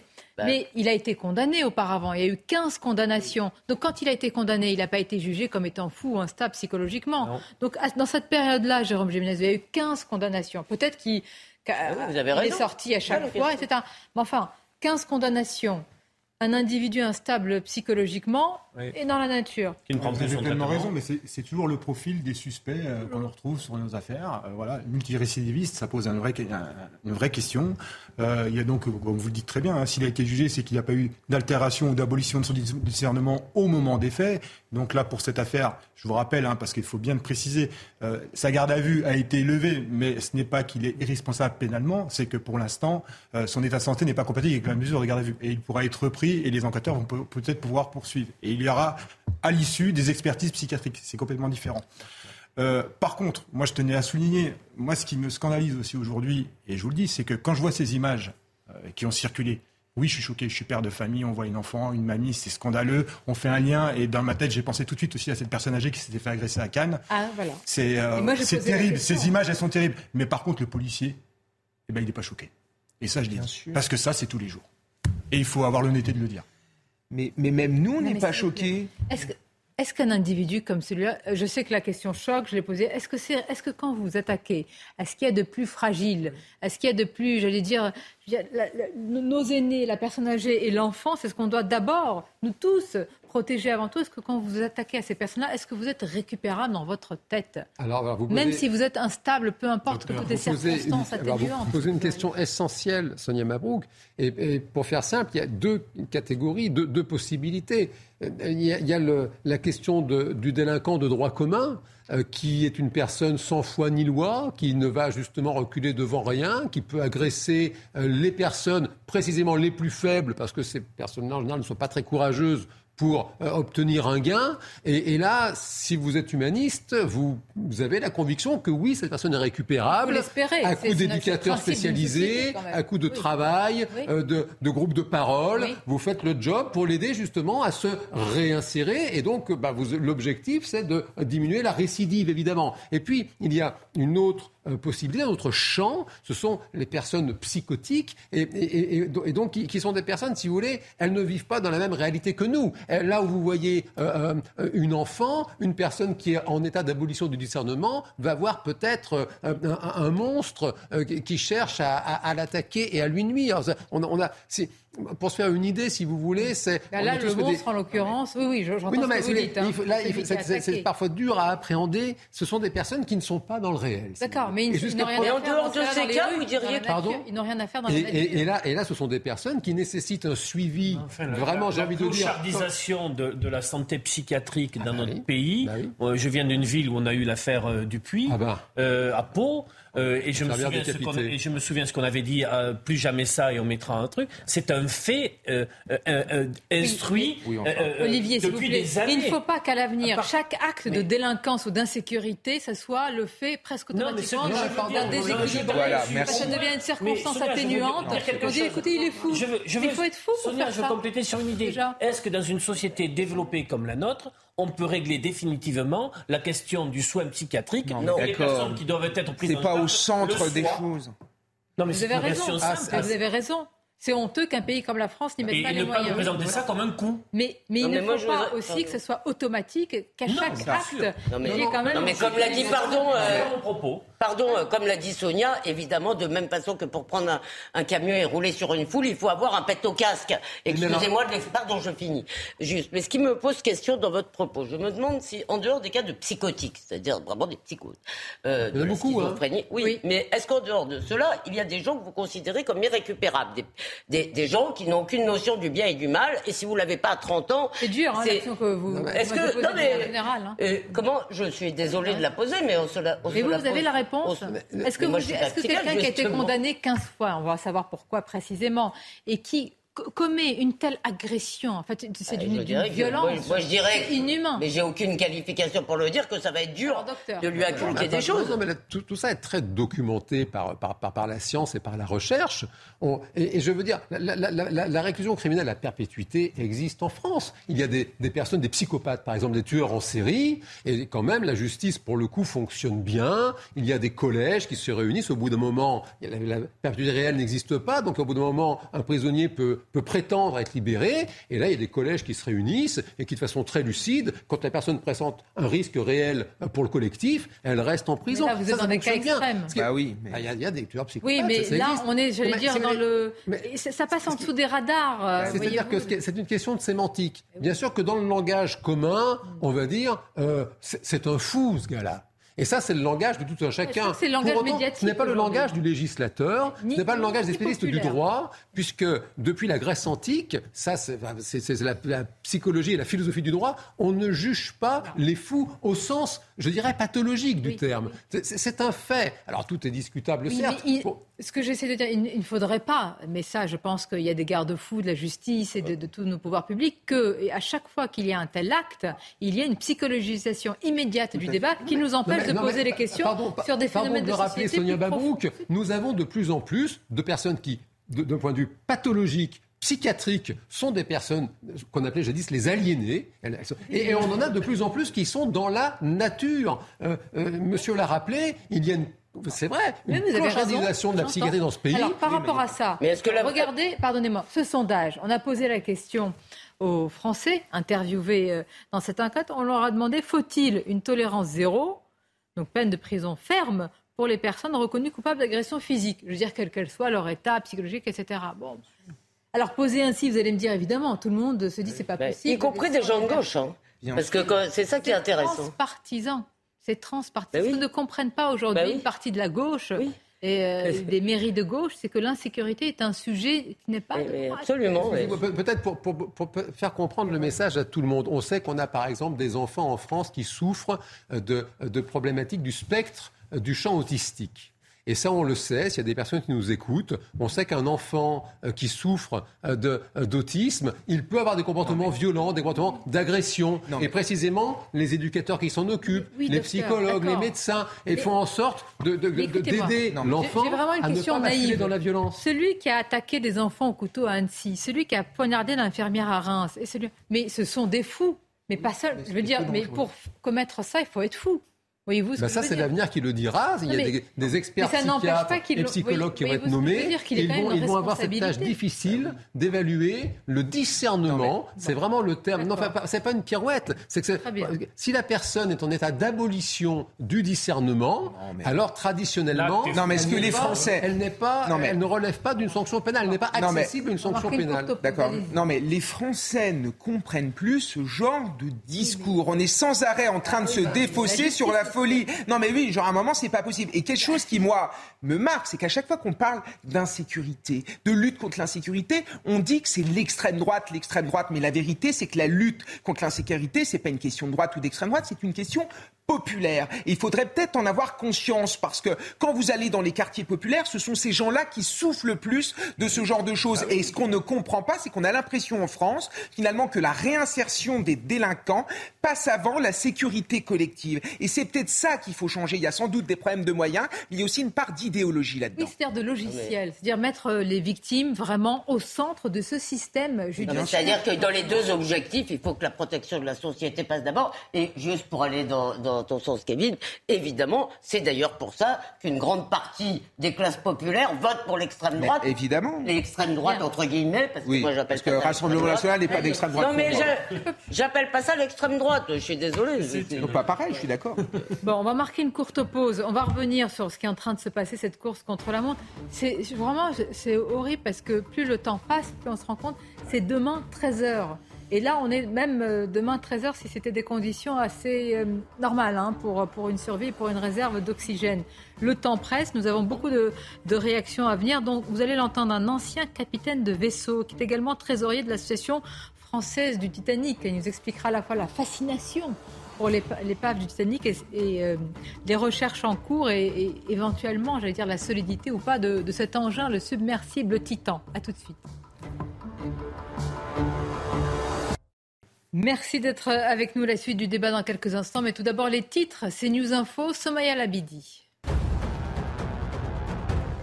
une marche blanche en mémoire de Karine Esquivillon le 1er juillet.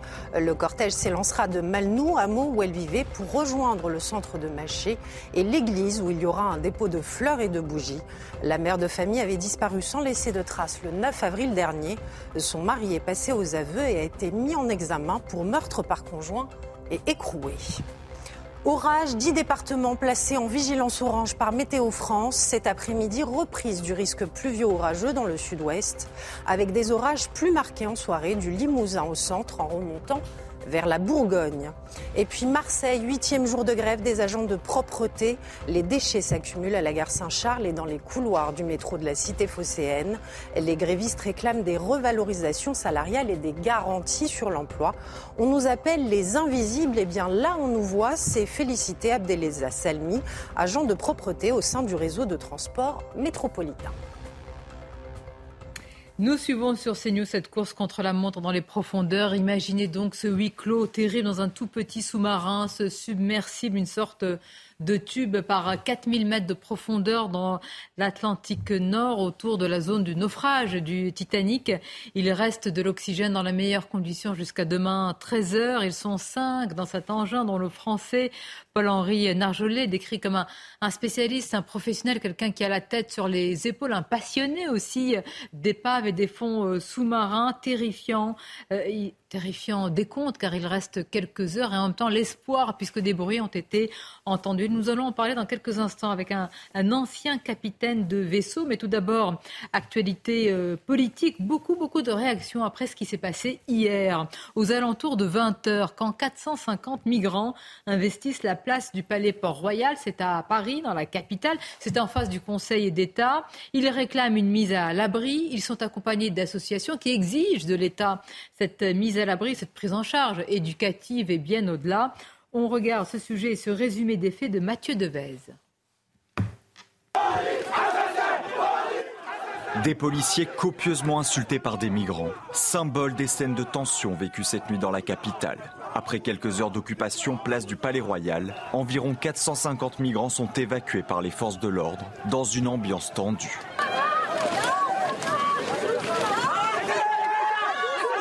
Bousculades et jets de projectiles répondent à l'avancée des policiers sur cette place située entre le Conseil d'État et le musée du Louvre. Les forces de l'ordre demandent de quitter les lieux.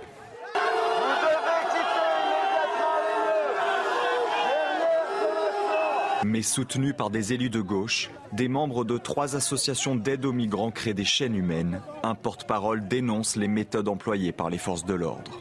Ils ont resserré la nasse petit à petit en sortant les personnes au fur et à mesure. Donc c'était les personnes qui étaient traînées par le sol, enfin traînées sur le sol. Il y a eu une quarantaine d'interpellations.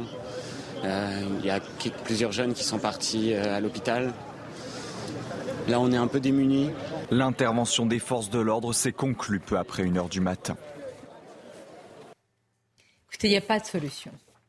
Il n'y a pas de solution. Parce qu'ils vont. Ils vont où, est-ce que, euh, où vont-ils Il y en a une. Non, là. Ah oui, là, il n'y en a pas. Là, il n'y en a pas. là, on pourrait dire, mais les associations, c'est pas normal ce qui est fait. Et ces, migrants ne, sont pas des mineurs. Il n'y a rien qui va, de tout point de vue. Rien ne va sur euh, la manière dont, dont, ces gens arrivent, parce que moi, je suis favorable à des voies sécurisées euh, de migration internationale, mais je sais que ça, fait, ça peut faire débat.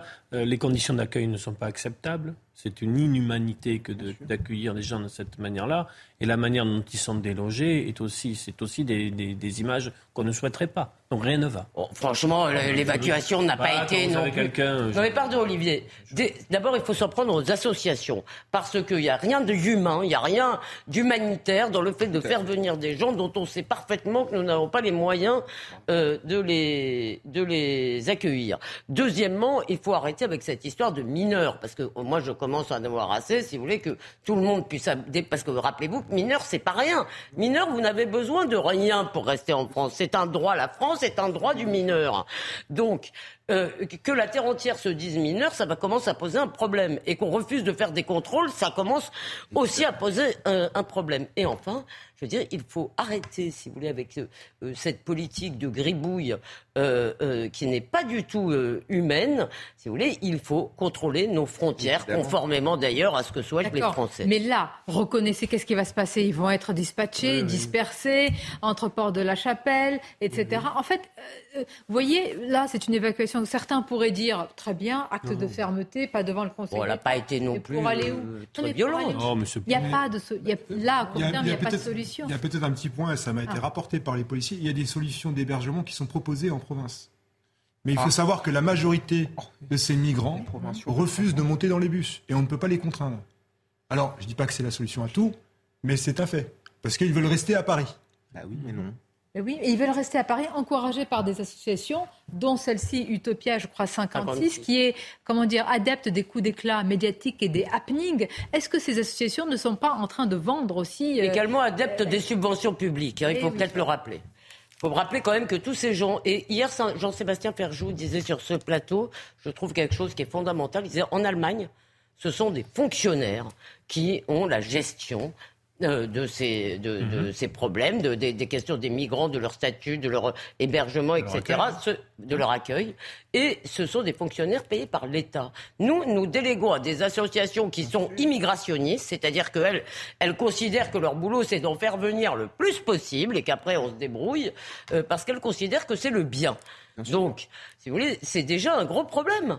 C'est, à mon avis, ça, fait vraiment bah, partie euh, de notre. Ça s'est passé dans le calme, euh, voilà. Je ne sais pas ce que vous appelez calme, mais enfin, voilà. Non, mais même, c'est des tensions, c'est des moments qui sont toujours. Euh, bah, quand on doit évacuer, on, ne va pas laisser les gens devant le Palais Royal, le Conseil constitutionnel, la Comédie française. C'est pour ça que j'interroge l'objectif, la finalité et la volonté de telles associations qui organisent cela au mépris aussi de la sécurité de tous. Oui, mais non, mais c'est évident. Il y a de la part de ces associations une instrumentalisation de ces personnes-là. Enfin, c'est quelque chose qui est évident. Et moi, j'en ai marre d'entendre. On doit, on doit, on a, un devoir vis-à-vis de non, on n'a pas de devoir vis-à-vis de ces personnes ces personnes n'ont pas à être là. Donc certes, on doit s'occuper des mineurs parce que c'est la loi, c'est le cadre légal, ah mais les autres, moi je suis désolé, on n'a aucun devoir, ils n'ont rien à faire sur notre sol. Et moi j'en ai marre de cette moraline à deux francs six sous en disant qu'on est affreux parce qu'on malmène ces gens qui n'ont pas à être là. On ne fait que respecter la loi continue de parler d'être humain. Mais oui, mais il n'y a pas de solution. Ah, je suis d'accord. À court terme, je voudrais le souligner parce qu'on dit évacuation. Non, c'est pas vrai. Même le mot que nous utilisons nous en tant que journalistes n'est pas le bon. Ça s'appelle déplacement. Bah, déplacement de camp, de tente, de, ce que vous voulez. Peut-être qu'il faudrait pouvoir les comparer. Non, mais par exemple, ce que vient de dire Jérôme Jiménez est très intéressant.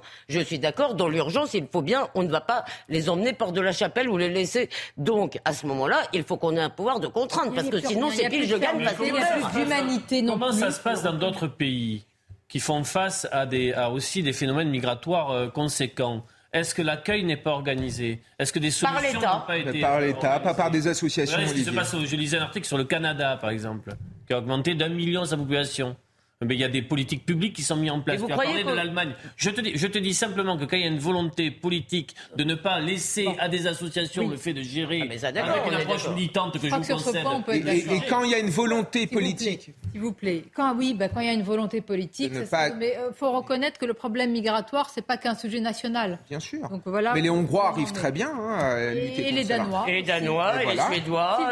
Et... Un espoir un espoir est encore euh, présent. Il n'est pas entretenu, c'est vrai, véritablement un espoir tant que les recherches se poursuivent. Ah que les bruits ont été entendus, ces bruits réguliers qui ne seraient pas, qui ne sont pas, semble-t-il, selon les spécialistes, des bruits qui peuvent provenir soit de la faune marine, soit d'une épave. Nous sommes avec un, ancien officier dans la Marine nationale, qui est Monsieur François Codet, qui est président de l'Association française du Titanic. Euh, bonjour à vous, monsieur. Je crois que vous êtes même l'auteur d'un dictionnaire sur le Titanic et votre, à la fois votre euh, passion et une partie de votre métier. Nous allons parler du Titanic. C'était l'objectif de cette cette expédition, si je puis dire, du Titan. Mais tout d'abord, Monsieur Codet, nous sommes dans un, j'allais dire, dans un morbide euh, décompte, une course contre la montre. Vous qui connaissez bien euh, ce sujet, vous qui êtes ancien officier dans la Marine nationale, est-ce que l'espoir est permis? Est-ce que l'espoir est réel ou est-ce que nous sommes en train de l'entretenir à l'heure actuelle?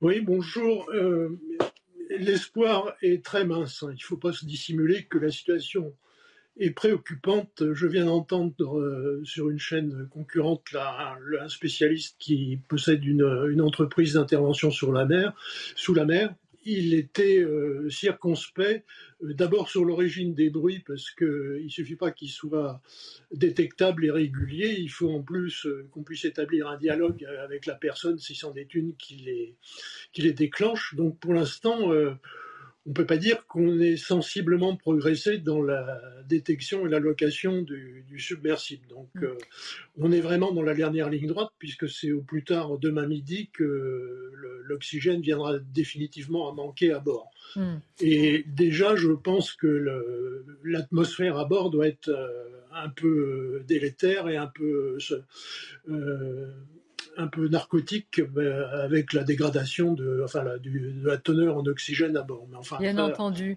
Euh, euh, François Codet, sur le, navire, l'engin en lui-même, le submersible, il y a beaucoup de, j'allais dire, d'informations, de, contre-informations. Là, je parle de votre expertise, du haut de votre expertise. Est-ce que de telles expéditions, à de telles profondeurs aujourd'hui, avec euh, un équipage, un fut-il aussi minime, hein, on parle de cinq personnes, est-ce que c'est possible? Est-ce que c'est faisable quand même? Est-ce qu'on ne prend pas, quelle que soit la solidité de l'engin, un énorme risque pour les personnes? Alors, euh, tout dépend du sous-marin. Euh, celui-là est récent. Il a des caractéristiques qui sont euh, excellentes du point de vue résistance à l'immersion.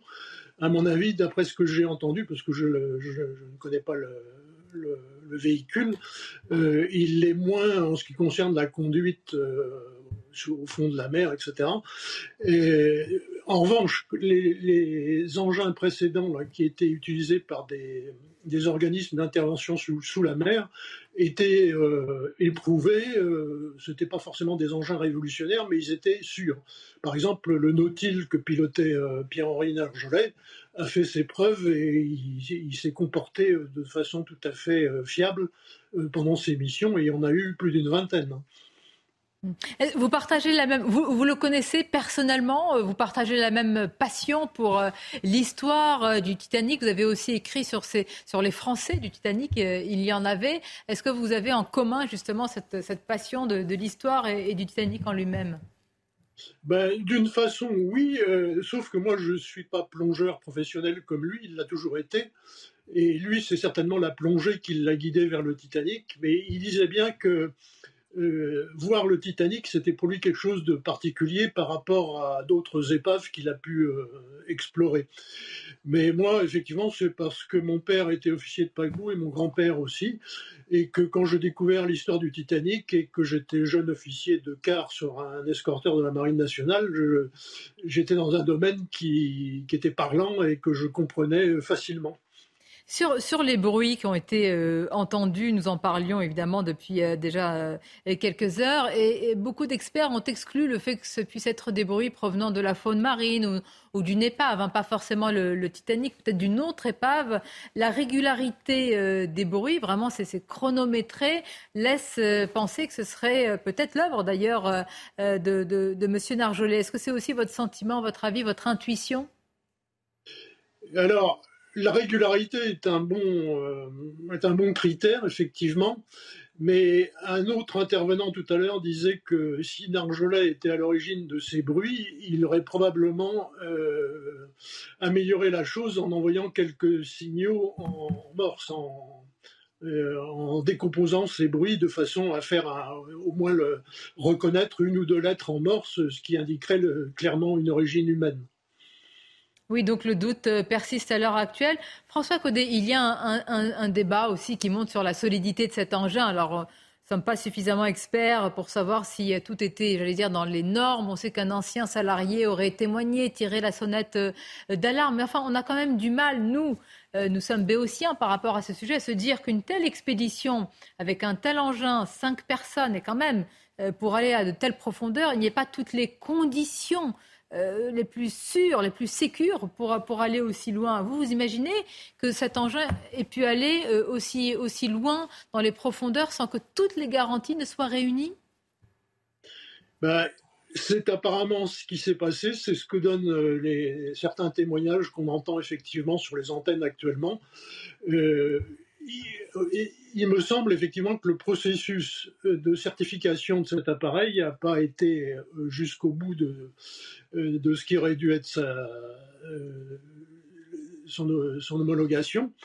Et donc, peut-être, c'est pas la première fois qu'il plonge, mais ça me paraît quand même effectivement non déduit de risque. Merci François Caudet. Évidemment, on, garde l'espoir pour ce Français, pour cet équipage, ces cinq personnes avec, on le rappelle, cette sorte de course contre la montre jusqu'à demain 13h. Euh, on a rappelé tout à l'heure quand même euh, le, caractère euh, exigu. C'est vraiment 6 mètres 50 de longueur, moins de 3 mètres de diamètre, une réserve d'oxygène de quelques jours, 4 jours, autrement dit 96 heures, un engin qui se déplace à 3 nœuds grâce à 3 propulseurs, d'où la question de savoir s'il est dangereux. L'organisme, la très grande société qui l'a conçu, l'Ocean Gate, nie euh, toute défaillance possible et parle d'une cinquantaine de, plongées d'essais qui ont été réalisés et qui auraient permis euh, d'adouber euh, cet engin. Nous, ce qui nous intéresse, c'est le caractère humain. Évidemment, là, c'est ça. Alors, il y a aussi, enfin, moi, je me rappelle l'accident du Concorde, et dont on a appris après, je crois qu'il s'agissait d'une affaire d'oiseau ou quelque chose, c'est-à-dire vous avez des défis de technologique, des choses qui sont des merveilles euh, si vous voulez, de la, de la production humaine, de l'inventivité humaine, et qui peuvent si vous voulez, euh, tout simplement euh, défaillir. Et ça aussi, euh, ça devrait nous faire réfléchir. C'est-à-dire, tout à l'heure, la question qui était posée, c'était est-ce que cet appareil est dangereux? Bah, C'est à l'évidence. Mais, mais, mais je suis pas sûr qu'on puisse faire un appareil à risque zéro. une embarcation avec cinq personnes peut aller dans les profondes... Je ne sais pas si on se rend compte de 4000 mètres. Ah, c'est immense. L'épave du Titanic, hein, pour justement... J'aurais bah, tendance à dire que les gens sont libres de prendre les risques qu'ils veulent prendre.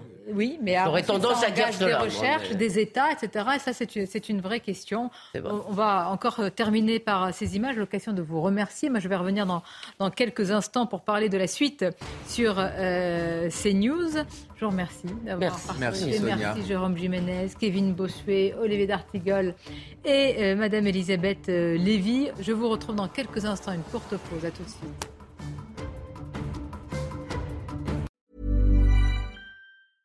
Hey, it's Paige DeSorbo from Giggly Squad. High quality fashion without the price tag. Say hello to Quince. I'm snagging high-end essentials like cozy cashmere sweaters, sleek leather jackets, fine jewelry, and so much more. With Quince being 50 to 80% less than similar brands. And they partner with factories that prioritize safe, ethical, and responsible manufacturing. I love that. Luxury quality within reach. Go to quince.com slash style to get free shipping and 365 day returns on your next order. Quince.com slash style.